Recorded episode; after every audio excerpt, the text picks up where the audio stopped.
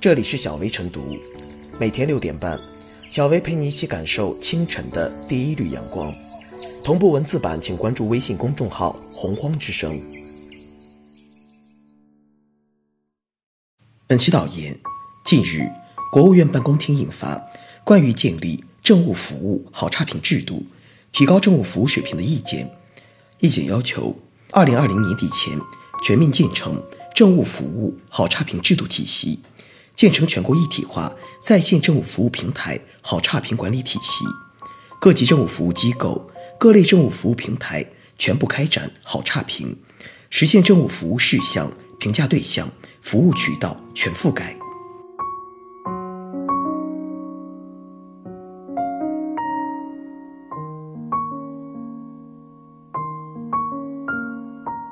用好好差评，当好店小二。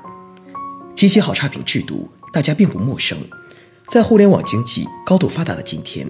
它已在服务行业得到了广泛应用。政务服务和商家服务虽然提供服务的主体、服务的对象和内容有很大差异，但其本质都是服务。对于政务服务来说，同样也需要好差评制度。可以预见，政务服务好差评制度体系全面建成之后，会真正让企业和群众。成为改革的监督者、推动者、受益者。从现实来看，全面建成政务服务好差评制度体系可谓非常有必要。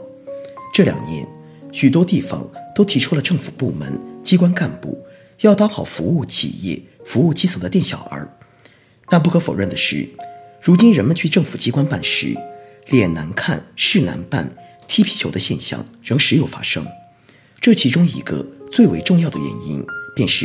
人们缺乏对工作人员的制约。工作人员在服务群众时，即便业务生疏、态度冷漠、语言生硬，群众也拿这些工作人员没有办法。而好差评制度体系全面建成后，一方面将会提高群众办事的便利度和获得感，另一方面又有助于政府机关更好地履行店小二职责，真正做到。有求必应，无事不扰，在这一点上，好差评制度值得一个好评。政务服务好差评制度，无疑给政务服务窗口工作人员套上金箍。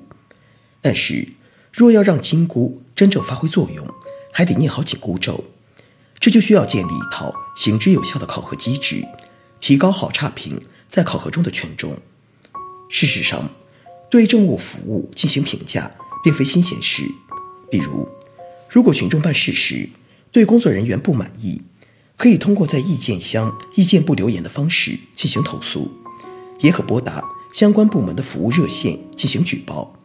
这些措施虽然在一定程度上可以倒逼窗口工作人员注意自己的工作方法和态度，但是由于评价窗口工作人员的机制在上不在下，在接到群众的举报后，相关部门。既当运动员，又当裁判员，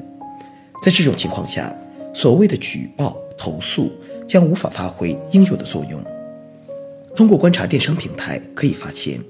商家之所以有优秀的服务态度，与行之有效的惩戒机制密不可分。在淘宝等电商平台上，消费者的评价事关卖家店铺考核，差评多了，其等级和评分很难升高。店铺在商品搜索中的排序和推送将会受限，甚至被拉黑和淘汰出局。从最初淘宝体轻流行，到得了差评，后果严重，不断升级的淘宝式服务得到了社会普遍认同。电商平台的经验无疑值得政务服务好差评制度借鉴，有必要使评价结果与激励惩戒机制挂钩，让群众满意不满意成为绩效考核的硬标准。让讲优法劣真正发挥作用。此外，考核问责也不能仅仅局限于窗口的工作人员，对管理者也应建立一套约束追责机制，形成自上而下的压力。如果能有这上下两层压力，想不好好办事也就难了。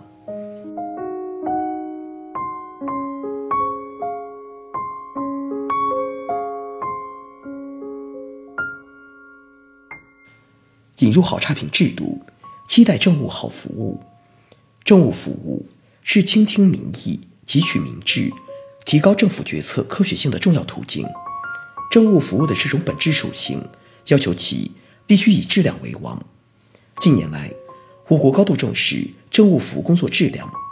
从中央到地方，各级政府在政务服务体制增效方面做了大量卓有成效的工作，政务服务的质量稳步提升，对畅通民意、满足公众知情权和监督权，以及提高政府决策的科学性，都发挥了重要作用。不过，在肯定近年来政务服务质量的同时，也应清醒地看到，当前不少地方政务服务的质量仍不尽如人意。一些地方政府的政务服务平台内容更新不及时，回复公众诉求流于形式等情形还不同程度的存在，甚至还出现了对公众诉求神回复的极端个案，不仅背离了政务服务的基本要求，也损害了政府的公信力。实际上，对于政务服务质量的要求，各级政府近年来都对此进行了大量探索，不少地方还将政务服务的质量纳入了干部的工作绩效考核范畴，并设置了严格的追责制度。然而，纵观这些提升政务服务质量的相关制度和具体措施，大多止步于政府及职能部门的自我批判和约束层面，而没有赋予公众的评判权。这种由政府主导的自循环政务服务质量评价制度，显然不可能从根本上促进政务服务质量的提升。在这种情况下，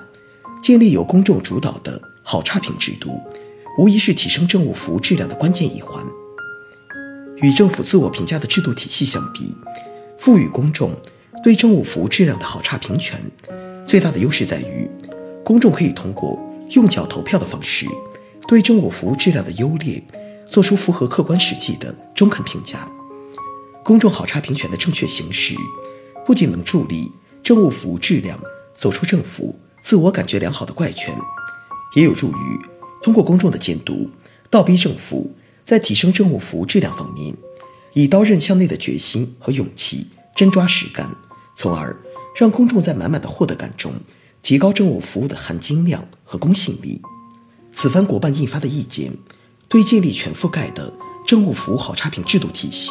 做了全面部署，设置了很好、好、一般、差、很差或非常满意、满意、基本满意、不满意、非常不满意五个评价等级，不但补齐了政务服务质量评价制度不健全的漏洞，也具有很强的操作性。只要不折不扣让其应声而落，必能有效提升政务服务质量水平。当然，鼓励公众对政务服务质量进行好与差的评判，也要注意防止这种评价权被滥用。这就要求在引导公众正确行使好差评权的同时，还要对恶意评价行为明确告知行政及法律后果。如此，好差评制度才能真正助力政务服务质量提升。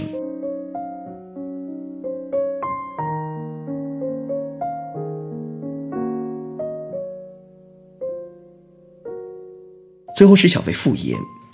兼听则明，偏听则暗。好差评制度的建立和实施，能够畅通社会各界综合点评的评价渠道，方便企业和群众现场评价、网上评价，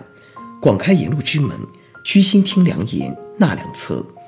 不仅有利于推动政府职能深刻转变，